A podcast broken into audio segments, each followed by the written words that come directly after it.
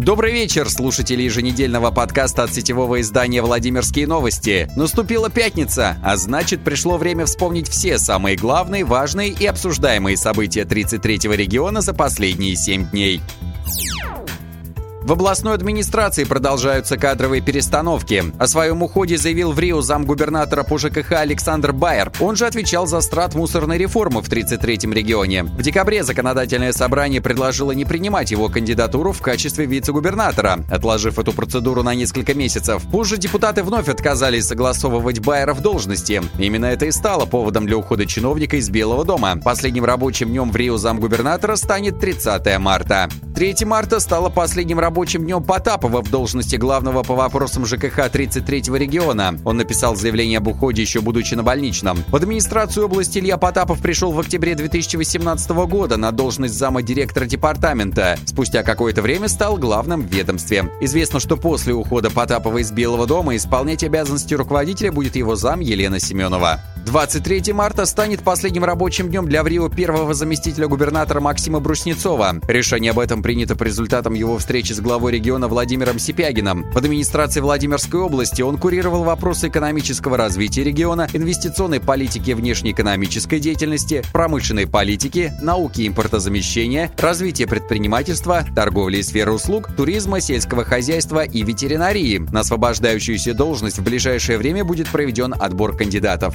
Комитете общественных связей и СМИ также произошли изменения. Пост председателя официально заняла Татьяна Метелкина. Сипягин ликвидировал представительство администрации Владимирской области при правительстве России. Как пояснил куратор региональной административной реформы заместитель губернатора Аркадий Боцан-Харченко, в настоящее время представительство администрации области имеет статус регионального министерства и при этом не соответствует федеральным требованиям, предъявляемым к ведомствам этого уровня. Кроме того, в его структуре отсутствует правовая, кадровая, финансовая службы, которые должны обеспечивать деятельность представительства как отдельного юридического лица. В связи с этим в отношении представительства администрации администрации области неоднократно поступали замечания из аппарата правительства Российской Федерации, поэтому было принято решение преобразовать правительство в самостоятельное структурное подразделение аппарата областной администрации, ликвидировав его как отдельное юридическое лицо. Директор Ковровского завода Владимир Лебедев ушел в отставку. Год назад единорос Лебедев, будучи депутатом законодательного собрания, решил сдать свой мандат, аргументируя это большой занятостью на своей основной работе. Тогда его место заняла Ирина Кирюхина. Однако теперь бывший депутат покидает и кресло главного на заводе. Известно, что возглавит Ковровское предприятие Владимир Родионов. Ранее он занимал должность руководителя НИИ «Сигнал». На какой деятельности сосредоточится Владимир Лебедев в дальнейшем, пока не сообщается.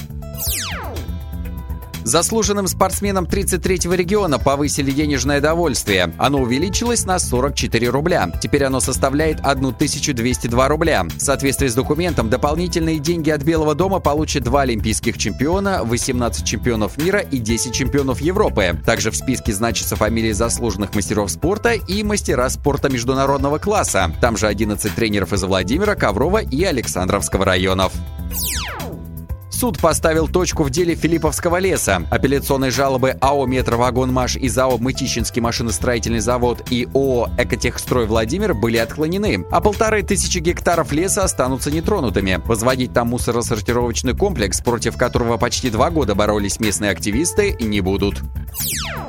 Одна из новых городских улиц областного центра получит название в честь предстоящего Дня Победы. Топонимическая комиссия городской администрации обсуждала идею присвоить вновь формируемой улице Владимира наименование Сталинградская. Но мнение членов комиссии, в которую наряду с представителями мэрии входят известные владимирские историки, краеведы и общественники, диаметрально разошлись. В результате решено посоветоваться с горожанами. Сейчас горожанам предлагают выбирать из пяти вариантов. Само голосование проходит на сайте городской администрации.